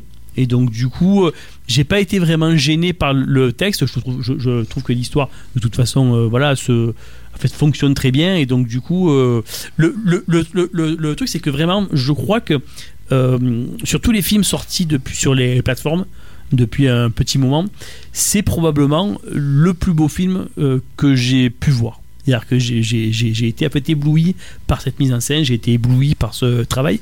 Et euh, euh, c'est la première fois que j'ai ressenti une vraie frustration de pas le voir en, salle. Sachant qu'en plus, je suis pas un gros fan, enfin, je suis pas, je suis pas un fan, je suis pas, on va dire, un obsédé de, de la, la salle. J'ai pas de, de soucis avec ça. Je viens d'une génération, ma, ma cinéphilie, elle s'est faite en vidéoclub. Enfin, je m'étais arrangé avec le mec du vidéoclub. Si j'arrivais, euh, si je lui prenais les cassettes le matin et que je, je les. si en fait je si en fait je les ramenais avant 17h, il me faisait un prix. Donc du coup, j'ai fait toute ma cinéphilie à, à, à, à- comment dire, avec des cassettes vidéo. De, de la boulimie même, hein, je crois. Oui, oui, oui, c'est bien. On peut même parler à ce niveau-là. C'est plus de la cinéphilie, c'est carrément de la boulimie parce que oui, oui, du coup, j'avais donc deux films, trois films pour le, enfin, de café pour le, le, le prix d'un. Donc, je ressens, je ressens en fait rarement cette, cette frustration de ne pas voir le, film en salle. Et là, je crois que c'est, c'est un film qui aurait vraiment gagné à être vu à, en, en, en, en, salle. Et euh, c'est, c'est extrêmement frustrant c'est pas le, le premier film entre guillemets de pr- pr- prestige qui sort sur ces plateformes. Euh, sur les donc, dernières années, on peut citer par exemple le Okja de Bong Joon-ho, Euh, on peut citer donc déjà le, la balade de Buster, de Buster Scruggs des frères Cohen, on peut parler de Manque de David Fincher, de Roma d'Alfonso Cuaron, de La main de Dieu de Sorrentino, Power of Dog de Campion. C'est-à-dire que les... J.I. Richman quand même, je le cite, J.I. Richman Richman de- de Scorsese de- Scorsese. et Marriage Story de Noam Baumbach. Oui, oui, tout à fait. Donc, euh, de plus en plus, des, cinéastes de prestige, euh, en fait, mettent des films sur ces plateformes. Et moi, sur le fond, je suis pas gêné par ça. euh, parce que je, trouve que ça permet de voir des films. euh, Enfin, il y a plein de gens qui habitent, dans- qui habitent en fait dans, donc en fait dans des endroits où en gros, ben, il n'y a pas de, cinéma en vélo. Alors je vais, ouais. Je vais rectifier, il y a quand même beaucoup de salles de cinéma en France. La France, euh, c'est le pays où il y a le plus de, cinéma, de salles de cinéma au monde. hein. oui, mais pour voir, euh, pour voir un, un film en VO, c'est parfois un petit peu compliqué. Ah ouais, ouais, bah, au contraire. Au contraire, euh, les, les petites salles de. de... Enfin, il y a beaucoup de petites salles qui sont sur des veines arrêt essai, puisque justement, euh, elles sont soutenues par le ministère et tout ça. Et, euh, enfin, c'est c'est pas par, par manque de salles ou ces films qui sortent. Qui ne sortent que sur les plateformes, c'est surtout parce que les plateformes veulent garder l'exclusivité et que les, que les gens s'abonnent. Mais euh, c'est pas parce que les films ont un manque de visibilité, parce que vraiment en France, il y a une- la visiter des films en salle. Enfin, c'est le crois que meilleur si pays au veux, monde pour ça. C'est pas si simple. C'est-à-dire que si on prend, donc en fait, ne serait-ce que juste à, à Marseille, en fait, à, à Marseille, jusqu'à il y a pas très longtemps, c'était assez facile, on va dire, de voir des films en fait, d'arrêt essai. Euh, en VO, c'était assez facile de voir des, des gros films en fait blockbusters en VF, mais tu avais tous ces films en fait entre deux euh, qui, je crois, étaient, étaient un peu difficiles à voir Marseille, comme euh, sur beaucoup de sujets, était un peu une ville unique là-dessus et, fait, un fait. petit peu un, un- un espèce de, de- de cimetière du cinéma où Mm. pendant longtemps on ne pouvait pas voir de nombreux films, on pouvait pas voir les films en VO et tout, mais ça se passe pas comme ça partout quoi. C'était, euh, enfin maintenant ça c'est quand même réglé, hein, on a on a beaucoup de salles. euh, avec des très bonnes conditions de projection. Donc oui, oui, Oui. les films d'arrêt et porteurs, on ne pouvait pas les voir en, les voir en VO. Et ça, le truc, c'est que je trouve que ça, ça n'empêche pas que de toute façon, ça permet avec ces plateformes, euh, fait, d'accéder à, ces films et de les voir, on va dire, assez rapidement dans des conditions euh, correctes et puis, et puis au fond de façon é- é- é- économique. Moi, j'ai, j'ai fait des enfants. Si je veux voir un film, ça me coûte une euh, babysitter. Enfin, si tu veux, ça me coûte les films. Euh, là, ben, c'est vrai qu'avec un abonnement, puis enfin, par, par exemple, on peut parler du Campion ou du Sorrentino. C'est des films qui ont un certain éclairage. Euh, le fait qu'ils aient été diffusés sur donc en fait Netflix, il y a eu un petit peu de, de promo faite autour. Et c'est des films que j'aurais peut-être pas vus parce qu'une actu chasse l'autre. Et le Une actu chasse l'autre, mais euh, sans, sans, euh, Netflix, c'est des films qui seraient passés à Cannes. Un Campion, euh, c'est en sélection officielle. Un Sorrentino, c'est en Ah oui, sélection tout à fait, officielle à Cannes. Et donc, il y a un éclairage sur le film, et donc on parle du film pendant les semaines de Cannes. Bien sûr. Mais de toute façon, euh, ce- on va dire ce nouveau mode d'exploitation, ça pose de grosses questions. Parce qu'en fait, en France, justement, grâce à la chronologie des médias, un film a plusieurs vies. T'as- en, en- en théorie, tu as la sortie ciné, la sortie vidéo.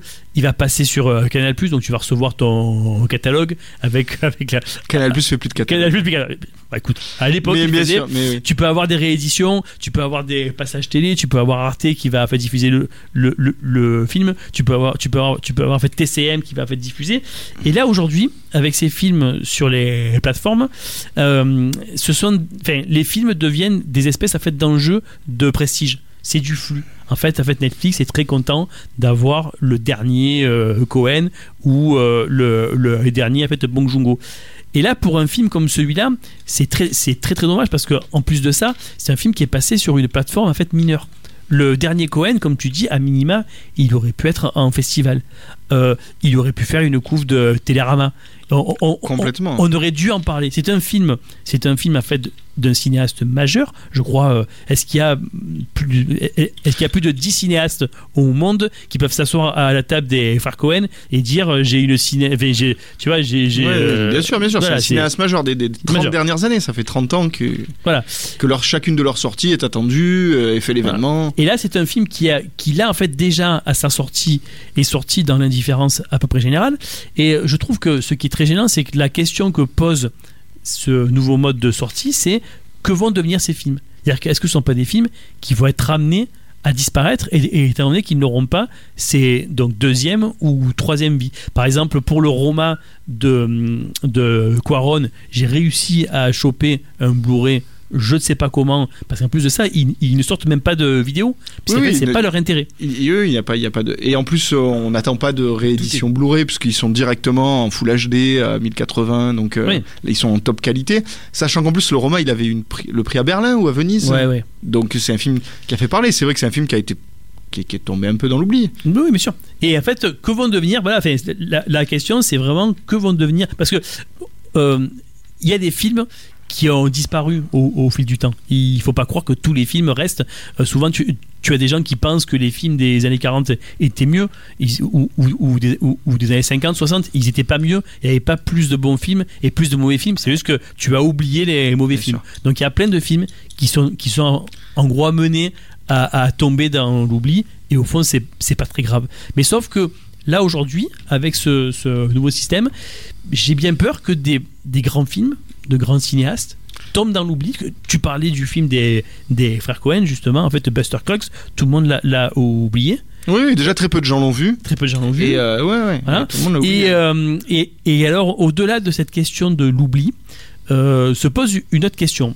Quand on est propriétaire à la fois du tuyau et de ce qui passe dedans, euh, on peut à tout moment couper le, le tuyau. Et en fait, si par exemple demain Netflix a envie ou Apple a envie de remonter le film, de le mettre en couleur, euh, de rajouter euh, des sabres laser dedans, en fait, ils peuvent le faire.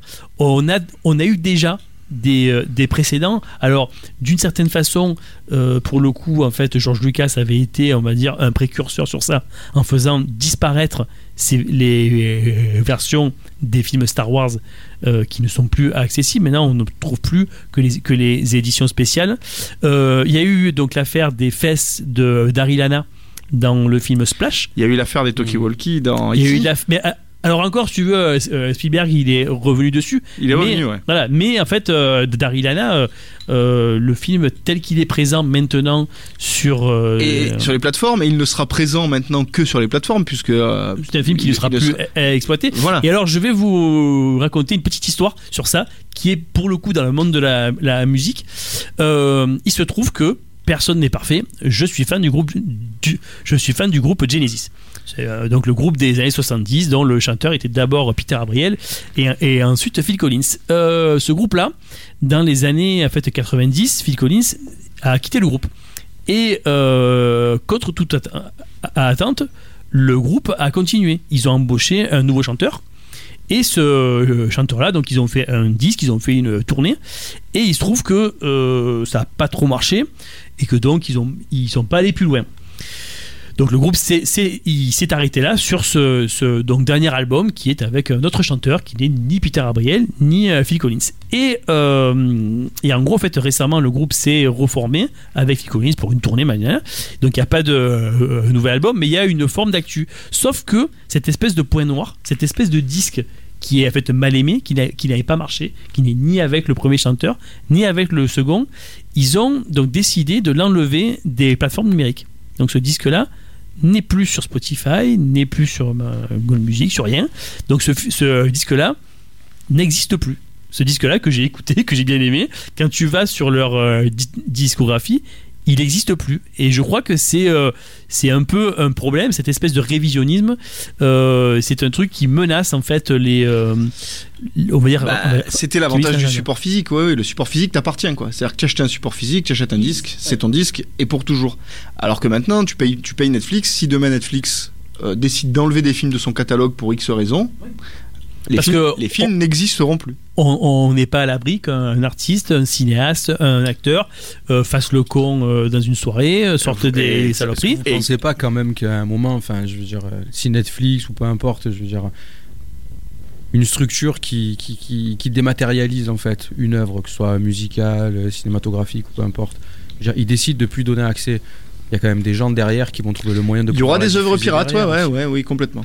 Complètement. Enfin, et c'est ce qui fait que, bien sûr. Pardon, vas-y. quoi qu'il en soit, ça va toujours continuer à exister. Et j'imagine très bien que quand, euh, par exemple, on arrive à retrouver des bobines de films muets, je veux dire, au fin fond d'une d'une cave, je veux dire, en Argentine, euh, 70 ans après, que les mecs arrivent justement à faire des. des- à les restaurer, à les rediffuser derrière, etc. Il y a des gens qui, à un moment donné, vont chercher aussi des Ouais, choses. ouais, c'est- Ça c'est-à-dire que exister, finalement, ça. même maintenant où on a accès à tout, euh, la... les œuvres pirates, euh, le circuit pirate continuera à exister. Mais en fait, je crois que ça n'empêche pas qu'une exploitation de catalogue, euh, en gros, ça reste un métier. Et c'est quelque chose qui, je crois, euh, ne peut pas. C'est quelque chose qui, qui en fait, ne s'improvise pas. C'est-à-dire que là, euh, en, ce moment, pour reprendre le monde de la, musique, par exemple, je sais pas si vous, si vous savez, mais euh, les droits autour, par exemple, de James Brown, euh, il y a eu. Enfin, en gros, il y a un genre donc, donc, en fait d'imbroglio au niveau des droits de la musique de, euh, James Brown. Ce qui fait que depuis en fait, sa mort, depuis 20 ans, il n'y a eu plus aucune exploitation commerciale de sa musique. Il n'y a, a rien eu, pas un live, pas une, pas une compile, rien. Il y a eu un biopic sur James Brown. il y a eu un biopic, mais voilà, si tu veux, tu as, une espèce donc en fait d'un bro- broglio qui fait qu'aujourd'hui, ben, c'est un artiste qui est en train de disparaître petit à petit de, on va dire, de, C'est vrai, ouais. de, de Alors que ça me fait penser que j'ai vu hier la bande-annonce de- du prochain Baz Luhrmann qui s'appelle Elvis et qui m'a hyper hypé. C'est-à-dire que j'aimais pas beaucoup Baz Luhrmann et je vous ai déjà parlé plusieurs fois ici. Il a fait la série The Get Down sur la naissance du hip-hop euh, dans le Bronx qui est génial et que je vous conseille encore une fois. Et là, il fait un biopic sur Elvis et ça me donne quand même très envie enfin. On verra ça. Mais c'est vrai que moi, je, je te rejoins, Frédéric, hein, sur le sur le principe de la disparition des œuvres à l'ère du, du numérique et notamment aussi, enfin, je veux dire, il y a ce ce truc qui avait fait euh, qui avait fait aussi sensation à un moment, c'est-à-dire que l'exploitation des films sur euh, sur DCP. Au bout d'un moment, en fait, euh, au fur et à mesure du temps, ben, le fichier commence à, à se- Oui. à s'autodétruire sur les DCP. Donc sur le Oui, enfin, il y, a- il y a un master quand même. hein, quand, euh, c'est-à-dire que tous les films DCP, euh, pour avoir travaillé en salle de cinéma, quand tu veux passer un film qui est sorti il y a 4-5 ans, euh, il y a un master original qui est conservé euh, souvent à Londres dans, dans des stocks. Et quand tu, euh, tu veux passer un film qui a 4-5 ans, la salle paye 300 balles pour imprimer un DCP à partir d'un master qui est du coup protégé et. euh, et euh, il reste le film euh, 100% qualité. hein, le Mais de ce toute façon, master, il est, ce master, il est imprimé sur euh, sur quelque chose de physique ou il reste numérique? Eh, je pense qu'il est imprimé sur du numérique. Bah, C'est ça. mais qui est entretenu. C'est-à-dire que c'est pas comme un DCP qui voyage et euh, Ils sont obligés, si c'est- tu veux, en fait, c'est comme les bobines- oui, mais- de faire des espèces de, de, de- ouais, mais c'était la même chose avec les bobines. C'est-à-dire que quand tu conservais des bobines originales, d'un- les bobines originales d'un film, euh, il fallait les entretenir aussi. Mais il faut se dire que le DCP physique lui-même est en train de quand même a pas mal disparu. C'est- C'est-à-dire que maintenant les salles ne reçoivent plus de DCP physique, elles téléchargent les films sur des plateformes. C'est-à-dire que tu as une plateforme euh, Oui. quand le film sort, tu as une plateforme, le, la salle télécharge et tu n'as plus de DCP physique. hein. Le- le- même dans les salles, le physique est, disparaître. faudrait peut-être euh, inventer le- la cinémathèque euh, numérique. Ben, je crois que ça existe, ça s'appelle IgTorrent. bon entendeur. Bon, allez, euh, merci, merci beaucoup, Fred, sur, euh, sur, ce- sur ton intervention et sur ce sujet qui est, bah, qui est un sujet fondamental, je pense, hein, sur euh, comment est-ce que les films vont pouvoir. euh, quelle va être la pérennité des films, quelle va être la pérennité des œuvres en dehors du NFT. Tout à fait. hein. C'est-à-dire que si les gens ne s'approprient pas, bah, quelque part, c'est ça. C'est ça, mais sûr, c'est ça. si personne, en fait, s'il n'appartient à personne, quelque part, enfin, je veux Oui. dire, personne va s'y intéresser, se penchera dessus, sauf peut-être les gens qui sont amoureux euh, euh, du cinéma ou de, ou de ce, ce genre de spectacle. On fait quoi? On écoute un petit morceau de musique ou on continue? On enchaîne, Daniel? Vous voulez que je vous parle un petit peu? Ouais, dis-nous bonsoir. Allez, non, non, je vais vous parler un petit peu de Thierry de Peretti et de son film qui est en ce moment dans les salles qui s'appelle Enquête sur un scandale d'État. Euh, Thierry de Peretti, c'est un réalisateur français, corse. Euh, pourquoi c'est important de dire qu'il est corse? Parce que ses deux premiers films, Les Apaches et Une vie violente, se passaient en Corse. Donc, euh, Les Apaches en 2013, son premier film était quand même un choc. C'était euh, un film assez violent sur une histoire de revanche. Euh, des jeunes un peu désœuvrés en Corse font un cambriolage et voilà ils picolent, ils font un peu les cons, ils font un cambriolage et en fait ils vont être recherchés par des gangsters locaux et ils vont subir une vengeance euh, disproportionnée. Euh, son second film, Une vie violente, en- qui était beaucoup plus abouti, euh, sorti en 2017, c'est un film qui raconte l'histoire des scissions au sein du mouvement nationaliste dans les années 90, à la fin des années 90. Excusez-moi. Et, et plus spécialement l'histoire d'Armata Corsa. C'est un film pour moi qui est dans les meilleurs films français des dix dernières années. C'est vraiment euh, un espèce de polar très tendu qui raconte une histoire qu'on. Enfin, moi, à l'époque où je la vivais, je l'avais pas très bien comprise. Et là, on comprend ce qui se joue dans le nationalisme corse autour de, entre le banditisme, le nationalisme, pourquoi les scissions et pourquoi ces gens s'entretuent. Et la politique, c'est-à-dire que euh, certains entrent dans le banditisme, d'autres dans la radicalisation politique, et d'autres euh, dans la politique deviennent des hommes politiques. Et voilà, c'est vu à travers les yeux d'un d'un jeune homme. Donc c'est tiré d'un bouquin aussi. C'est-à-dire que ces, deux films et son troisième film sont tirés d'histoires vraies. Donc il s'intéresse beaucoup euh, aux histoires réelles et c'est un réalisateur qui s'intéresse beaucoup au réalisme au cinéma. Euh, Enquête sur un scandale d'État, donc qui est en ce moment en salle. C'est un film qui qui est tiré d'un bouquin d'un type qui s'appelle Hubert Antoine, qui était une sorte d'indique de, des polices internationales, un- un- une, sorte, de personnage assez trouble, euh, un infiltré, enfin un peu ce qu'on peut voir dans la série de Canal, là, euh, vous vous rappelez avec Mathieu Kassovitz, euh, Ah oui.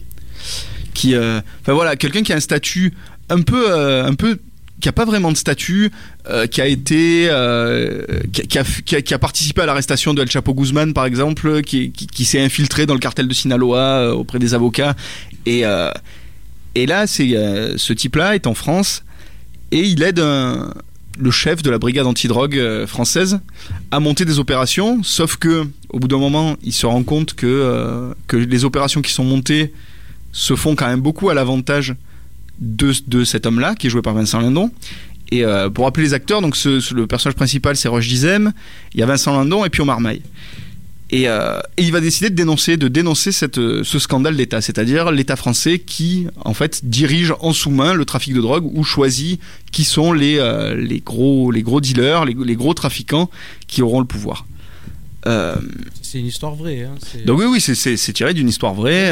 c'est une enquête journalistique. voilà. Enfin, Et, c'est axé beaucoup sur cette enquête. C'est-à-dire que là aussi où va bien jouer le réalisme, c'est quand même un, un clin d'œil aux, aux- les, hommes du président de Pacula. C'est-à-dire que c'est vu aussi de l'œil de Pio Marmaille, qui est un journaliste de Libération, qui va se prendre, qui va rencontrer ce, ce, Hubert Antoine et qui va le faire parler. Et Libé va sortir des articles et faire tomber cette espèce de scandale d'État, c'est-à-dire le grand chef antidrogue favorise un trafiquant de drogue par rapport aux autres. Et du coup, et du coup ce, enfin, le, le trafic est dirigé en sous-main par l'État français. Euh, pourquoi je disais que euh, qu'il s'intéresse beaucoup au réalisme?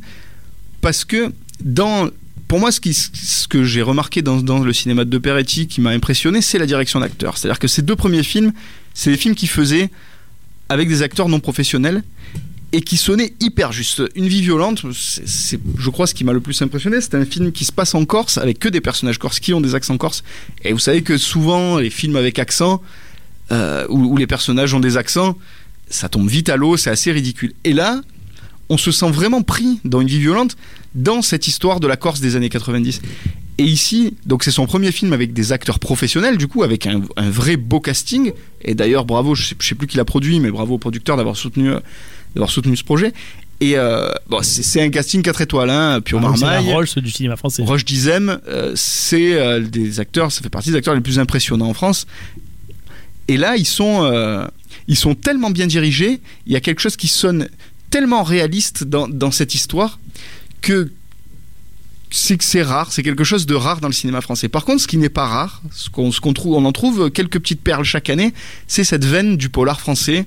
L'an dernier, on a eu Boîte Noire, qui était un très grand film.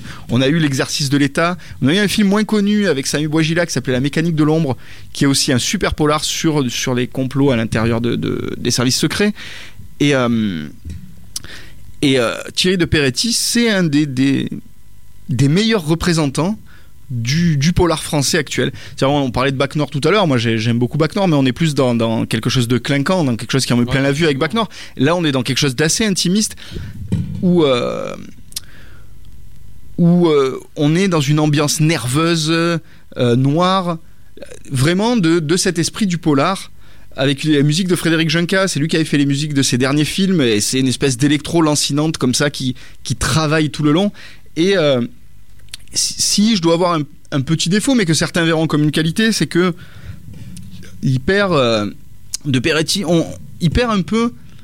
C'est-à-dire qu'on perd un peu le, le sens du film, de quoi, de quoi nous parle le film. Donc, euh, on commence sur des histoires de trafic de drogue, et puis on passe dans l'enquête journalistique, donc on est vraiment dans la rédaction de Libération. C'est, pour moi, c'est, des séquences les plus, les plus intéressantes du film. C'est-à-dire qu'on voit ce que c'est un comité de rédaction dans un grand journal, dans un grand quotidien français, comment se décident les sujets, les sujets à risque. C'est-à-dire que quand, quand il s'attaque à ça, il s'attaque et au trafic international et au service secret français. Et ils ont des réunions qui disent euh, maintenant on a des menaces sur la tête quoi. C'est-à-dire qu'on est menacé et en même temps par les services secrets et, euh, et les, euh, les patrons de journaux qui eux sont en lien avec les politiques et que donc ont des pressions politiques pour ne pas sortir certains sujets. Tout ce qui se passe à l'intérieur d'une rédaction, c'est passionnant. Et après, on a le, le, film intimiste sur la relation d'amitié qui se tisse entre Pio Marmaille, le journaliste, et Roche Dizem, l'infiltré. Le, bouquin d'ailleurs s'appelle L'infiltré si, si vous voulez le lire. Euh, voilà. À un moment, on, perd un peu le, but du film.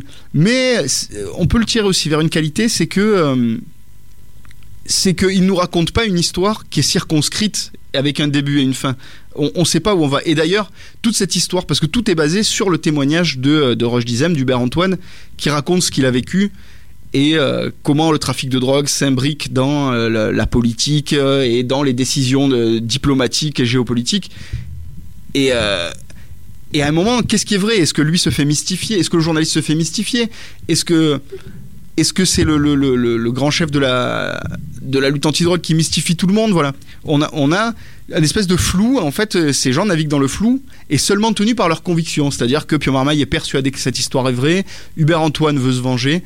Les gens sont tenus par leurs convictions, mais le film nous montre que euh, on, reste dans des, zones de flou dans toutes ces, histoires d'infiltration et de- d'enquête euh, qui, qui remontent très haut. D'ailleurs, euh, dans cette histoire où ça remonte très haut, il y a, il y a un moment intéressant où Pio Marmaille va expliquer, va comprendre en fait, lui qui est journaliste, va se dire mais quand par exemple on arrête El Chapo Guzman euh, en Colombie, c'est pas c'est pas un flic qui l'arrête. C'est-à-dire qu'à un moment on demande la permission au président des États-Unis. À un moment c'est le président des États-Unis qui va dire maintenant vous pouvez l'arrêter parce que El Chapo Guzman euh, et les grands trafiquants de drogue sont des gens qui sont en relation avec le, le- le- le mi- les ministères de, de, de l'Intérieur, avec la police, avec la DEA, avec les, les, les, les grands flics antidrogue, parce que ils sont au cœur de relations diplomatiques. Un, un trafiquant de drogue marocain, un grand trafiquant de drogue marocain euh, qui importe le cannabis en France, il est en relation diplomatique avec l'État français, par exemple, à travers les services Euh, secrets. C'est des, c'est une- des affaires qui, sont... C'est C'est des gens une histoire, je pense, qui est, qui est liée aussi à cette enquête journalistique. C'est que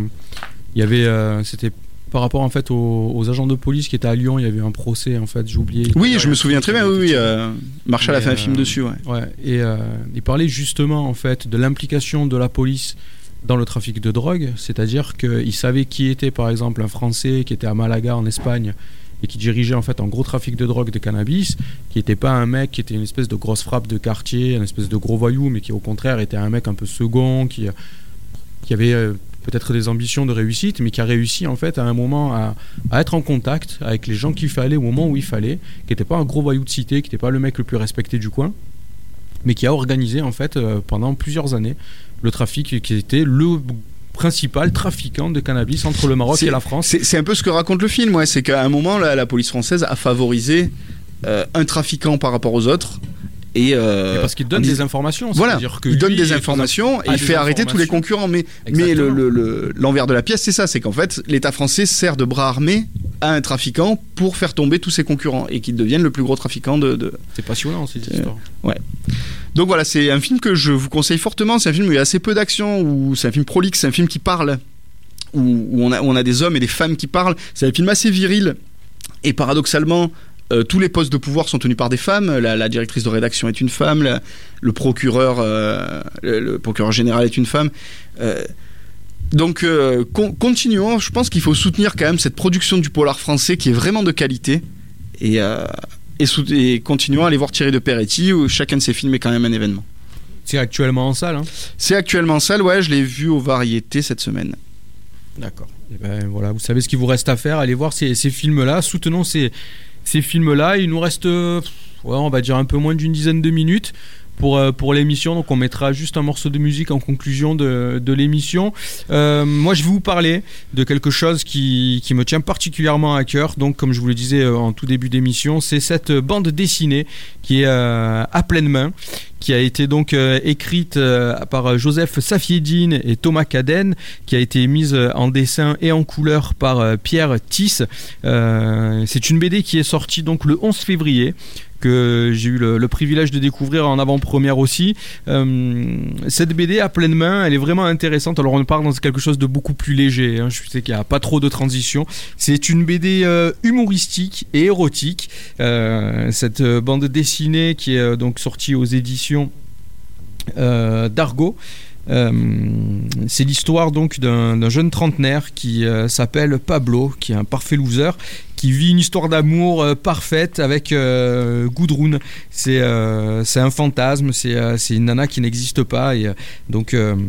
le jeune Pablo, lui, vit cette histoire d'amour fantasmée à pleine main, entre guillemets. Donc c'est le nom de, de, de cette, euh, de cette bande dessinée. Je vais pas vous faire un dessin, mais vous savez ce que ça veut dire. Euh, côté business pour Pablo, ça va pas très fort. Il a un sex shop qui est complètement en faillite, qui, en faillite pardon, et il est obligé de rentrer chez ses parents. Et pour lui faire plaisir, son père a réinstallé sa chambre d'adolescent quand il retourne là-bas. Et là, c'est une grande surprise parce que sa chambre, c'est comme un voyage dans le temps pour lui qui recrée les conditions de ses fantasmes adolescents.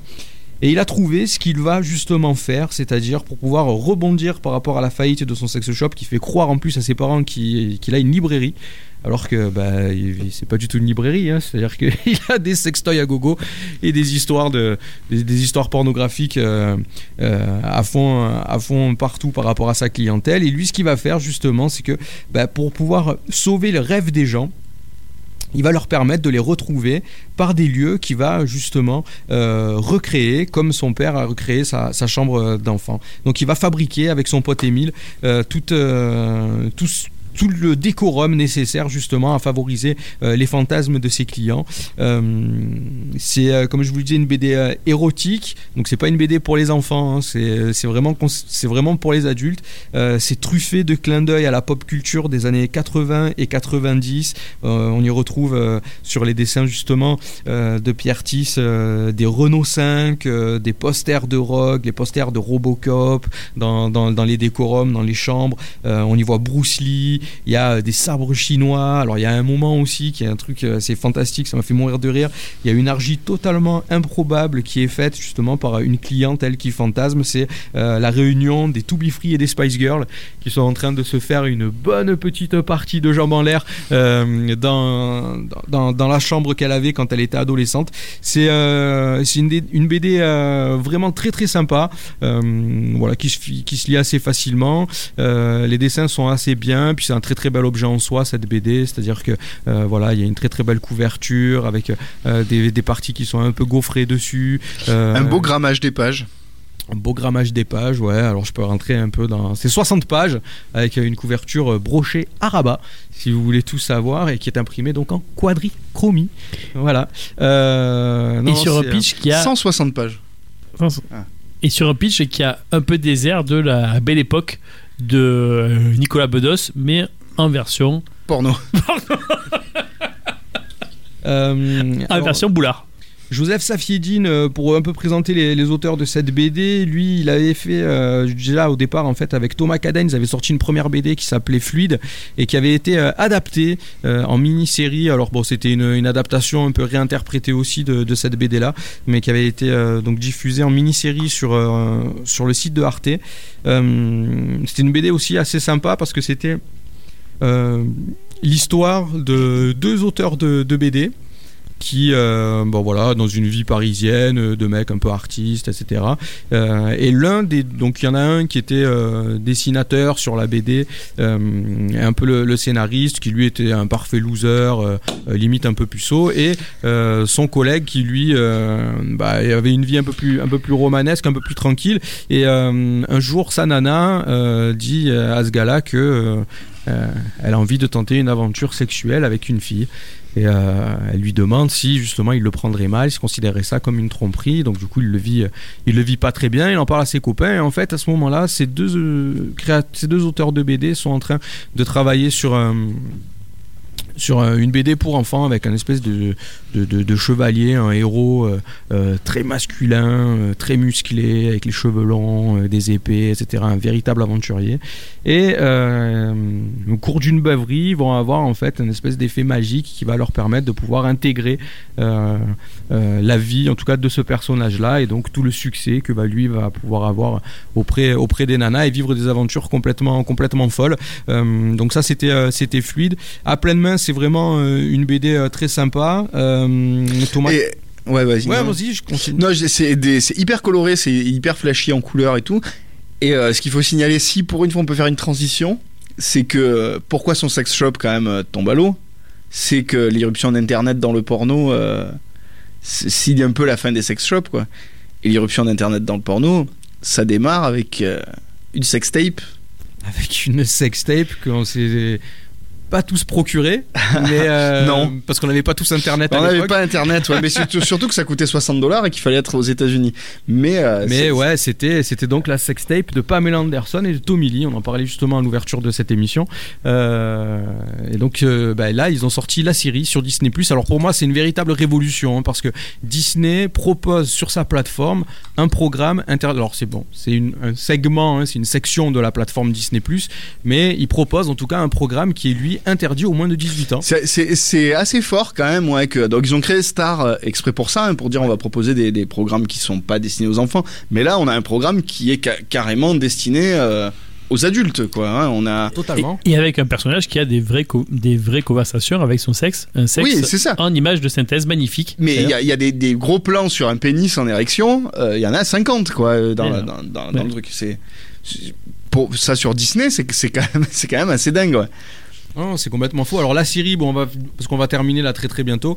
Euh, la série, on va dire un petit mot dessus. Il y a déjà 4 épisodes, 5 épisodes qui ont été diffusés. Ouais, c'est d'ailleurs assez cool que, contrairement à Netflix qui nous envoie tout euh, d'un coup euh, pour qu'on binge-watch, euh, là, on, on a un épisode par semaine. Et du coup, ça, ça, ça crée ce que fait une série en vrai, c'est-à-dire l'attente entre chaque épisode. Je crois qu'au final, cette idée, cette idée en fait de binge watching, il reste plus que Netflix qui fait ça. Il y a plus grand monde. Ça, Canal, ça Plus, Canal. Plus le fait aussi. Canal Plus le fait, mais je crois qu'ils ils sont sur une, sur une espèce de combat. Donc, derrière, donc en fait, derrière- d'arrière-garde, petit à petit, euh, on revient à, à une, à une façon, en fait. À la euh, vraie consommation à la des vraie séries. consommation des séries. Et, et, et, et en gros, au fait de gérer la frustration. Et c'est ouais, chouette. Et donc, ouais, Pam et Tommy, euh, tu veux que j'en dise un mot euh, Ouais, rapidement. parce Présentation a plus beaucoup de temps. Allez, ça va. allons-y. Donc Pam et Tommy, euh, ça raconte l'histoire de, euh, pour ceux qui s'en souviennent, c'est une histoire que les moins de 20 ans ne peuvent pas connaître. hein. c'est que Pamela Anderson, euh, c'était l'icône euh, sexuelle des années 90. Qui est Pamela Anderson? C'était une playmate. C'est la playmate donc euh, qui était sur les couvertures de Playboy, qui a fait le plus de couvertures de Playboy de l'histoire du magazine. Euh, et après ses couvertures Playboy, elle, euh, elle signe euh, pour une série qui s'appelle Baywatch, Alerte à Malibu, où elle, euh, avec son maillot rouge, elle sauve des gens. Et c'est l'icône sexuelle, c'est la, euh, la Brigitte Bardot des années 90. Euh, elle épouse, c'est une Brigitte, c'est c'est une, quand même une Brigitte Bardot assez destroy, c'est-à-dire qu'on sait qu'elle aime la fête, qui picole, des seins énormes siliconés et tout ça, et elle se marie avec Tommy Lee, qui est le batteur de Motley Crue. Un groupe de hard rock des années 80, qui est un peu sur le retour dans les années 90, mais euh, qui, euh, qui s'est fait des millions euh, sur, sur, dans, son histoire avec le, le, hard rock. Et donc l'histoire démarre sur, sur, sur un, un charpentier, des ouvriers qui font des, des, des travaux chez Tommy Lee. Et, et en feu, et bon, Tommy Lee est une grosse ordure qui, qui les traite comme de la merde, un psychopathe, drogué euh, et hystérique. Et il décide de le, de le cambrioler. Et quand il le cambriole, qu'est-ce qu'ils vont trouver? Ils vont trouver une sextape dans son coffre-fort. Donc on est en 1995. Euh, le concept de, de sextape n'existe pas encore vraiment. Ils vont trouver une vidéo de Pamela Anderson, la plus grande icône sexuelle de l'époque, en train de baiser avec son mari. Et ils vont décider d'essayer d'exploiter cette vidéo. Euh, donc comment il- personne ne veut, ne veut payer pour, euh, pour voir cette vidéo. Enfin, personne ne veut payer pour alors, c'est ça qui est intéressant, c'est que Tout le monde veut la voir. En fait, ils font tout le tour quand ils trouvent ça. Ils savent qu'ils ont quelque chose entre les mains qui est de l'ordre de l'extraordinaire et que ça va, ça vaut des montagnes de fric en fait, ce qu'ils ont réussi à voler. Ils font le tour de toutes les euh, boîtes de production, euh, de toute l'industrie du porno pour pouvoir en fait proposer ce truc-là à, à la vente. Et personne ne veut y aller. Pourquoi? Mais Parce qu'en fait, ils n'ont pas l'autorisation, si vous voulez, des Eh oui. propriétaires pour pouvoir le Parce que c'est ce qu'on appelle aujourd'hui du revenge porn finalement. C'est Ouais. euh, proposer une vidéo sexuelle de quelqu'un sans son accord, donc pour quand même l'humilier, parce que c'est une vengeance que ces ouvriers veulent faire et qui veulent se faire du fric. Et ils vont trouver cette idée incroyable avec une technologie qui débute, c'est de le vendre par Internet. Et donc c'est le début finalement du porno sur Internet quoi. Et euh, bah c'est une série assez lumineuse. Moi, je vous ai déjà déclaré mon amour pour euh, Los Angeles au cinéma. Donc, euh, j'adore. Je vous ai parlé du Los Angeles des années 70, mais là, on est sur le Los Angeles des années 90. Et encore une fois, il y a ce, cette espèce de nostalgie, ce, Los Angeles lumineux avec avec un soleil. L'image est très souvent cramée. on, on- on a une reconstitution vraiment dingue, euh, que ça soit en fait des, donc décors, de l'ambiance, et puis aussi quand même de euh, Pamela Anderson, qui était quand même une des plus grandes stars en fait à, à l'époque, qui qui traverse le premier épisode comme un fantôme, et je crois que c'était la meilleure façon de l'iconiser faire d'en faire une espèce de créature complètement inaccessible. Et d'ailleurs on peut signaler la performance quand même assez dingue de Lily James qu'on connaissait pour des pour rôles en fait dans des dans des séries et, des films peut-être que certains pourraient qualifier de de cucu ou de gnangnan et qui là en fait euh, donc après a fait 4 heures par jour de maquillage parce qu'en fait elle est elle est vraiment Ah, elle ne- transformée ah oui, elle ne ressemble pas du tout à ça. ah, elle ne ressemble pas du tout à ça et, euh, et, et qui en, et qui en gros devient cette espèce de créature complètement euh, complètement dingue Ouais, euh, voilà inhumaine. euh, il y avait un côté inhumaine, Pamela voilà, Anderson, et, qui n'est- qui n'est pas humaine. Et ce portrait de Pamela Anderson qui est très intéressant, comme justement donc ce personnage un peu cucu qui, qui a des, des, des, des, des- rêves comme ça très naïfs et en même temps qui veut devenir une Jane Fonda. Et c'est une espèce de réhabilitation de Pamela Anderson que parce que cette histoire quand elle est sortie dans les années 90 c'était un peu un scandale pour tabloïd où on la regardait tous de façon euh, avec un peu de cynisme en se disant ah ah la, la playmat c'est bien fait pour elle c'est rigolo on, va la voir baiser et là on réhabilite quand même le qu'est-ce que ça veut dire d'être humilié de, qu'on utilise ta vie intime pour pour se venger pour pour euh, pour, pour le fantasme et que toute À ta vie intime insu, soit, elle- exposée à son Parce- insu parce voilà c'est ça elle a rien à voir en fait avec ça. et son personnage ça, est, très- est, est- est très beau en fait. On, on redécouvre un personnage de Pamela Anderson qu'on avait méprisé à l'époque, peut-être aussi avec une certain, un certain sexisme quoi. Je pense qu'on l'a méprisée parce qu'elle a fait un film qui s'appelle Barb Wire et qui est vraiment très. Bah non. très, très nul. Non mais tu sais très bien qu'on l'a, on l'a méprisé parce qu'elle était playmat et qu'une fille qui se montre à poil, bon bah on la traite avec mépris. Euh, Et, et du coup là, il y a une réhabilitation et du coup une relecture avec des codes éthiques de maintenant qui est très intéressante sur le sexisme Ouais. et sur ce qui était sexiste à l'époque et qu'on ne voyait pas ou, ou qui était pour nous euh, quelque chose qui cette servait série- juste à rien. Cette série est une véritable histoire d'amour. C'est une vraie romance entre Avec deux une très personnes. belle histoire d'amour. Ouais, c'est une très très belle histoire d'amour. Ce qui est alors c'est mis en scène et c'est réalisé par euh, Craig Gillespie qui avait fait euh, Moi Tonya. C'était un Ouais. biopic sur euh, Sur Tonya une Harding. Super ouais, film. Harding. Euh, mais c'est vrai que voilà, c'est une très très belle romance cette série. Et juste un petit dernier mot sur l'ambiance, parce que je sens que tu vas couper, mais Ouais. pour moi, il y a un côté comédie à l'italienne. C'est c'est un film avec, avec des personnages assez loufoques, avec, euh, avec beaucoup de rythme, assez pop, assez coloré. Et, euh, enfin, c'est un film, pardon, c'est une série assez colorée et qui est très agréable à regarder, qui, a- qui est assez fun. euh, voilà, c'est c'est pas un chef-d'œuvre, mais c'est un truc, on, on prend quand même du plaisir à, à regarder cette histoire. euh, et le retour de Seth Rogen qui et fait oui, plaisir que ça, ça- et faisait Rogen qui est super. Et euh, Offerman, qui était dans. qui est qui est assez méconnaissable qui est, oui, Et qui, qui est qui est super méconnaissable, aussi. en producteur de porno, donc Et qui était dans acteurs, Parks and euh, Recreation, qui était génial. hein, et c'est était- les acteurs comiques qui ont un peu en fait, en fait régné sur les années en fait, 2000 euh, Eh Seth oui. Rogen, au, au, au Fairman et on peut parler aussi de Will Ferrell qui revient dans une autre série qui s'appelle The Shrink Next Door dont on parlera une autre fois Une autre fois. Alors n'oubliez pas, rendez-vous dans euh, les salles de cinéma pour aller euh, voir et découvrir donc euh, Rien à foutre d'Emmanuel Mar et Julie Lecoustre, le film Selon la police de Frédéric Vidot qui euh, lui sort en salle le 23 février. Rien à foutre, c'est le 2 mars qui sort en salle. Fred, qu'on- ce qu'on retrouve sur Netflix, c'était la série? c'était pas une série c'est un film C'est la le film, tragédie de Macbeth The Tragedy of Macbeth Ouais. Et donc aussi Daniel? Enquête sur un scandale d'État de Thierry de Peretti actuellement en salle. Et n'oubliez pas de vous procurer aussi la BD à pleine main de euh, Joseph Safiedine, Thomas Caden et les dessins de Pierre Tiss qui est disponible dans toutes les très très bonnes librairies qu'il y a à côté de chez vous parce que Amazon c'est pas une librairie. On va se quitter sur euh, ben, un morceau de Ellie et Jacquenot qui est euh, plus ou Yeah. moins présenté dans, euh, dans cette série euh, à pleine main. C'est le titre Main dans la main. On se retrouve nous dans, euh, ben, un, dans un mois, c'est-à-dire euh, troisième vendredi du mois de mars. Ce sera un 18 mars, je crois, avec peut-être une petite surprise. On est en pleine, en pleine discussion, mais on aura peut-être eu- une émission un peu particulière.